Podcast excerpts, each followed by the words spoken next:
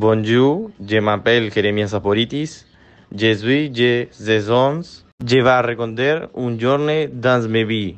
Je me suis levé à 8 du matin. Je suis allé brosser les dents et le visage. Puis préparer-moi et prendre mon petit déjeuner. Ensuite, je commence à faire des travaux scolaires ou des jours couchés en suspens.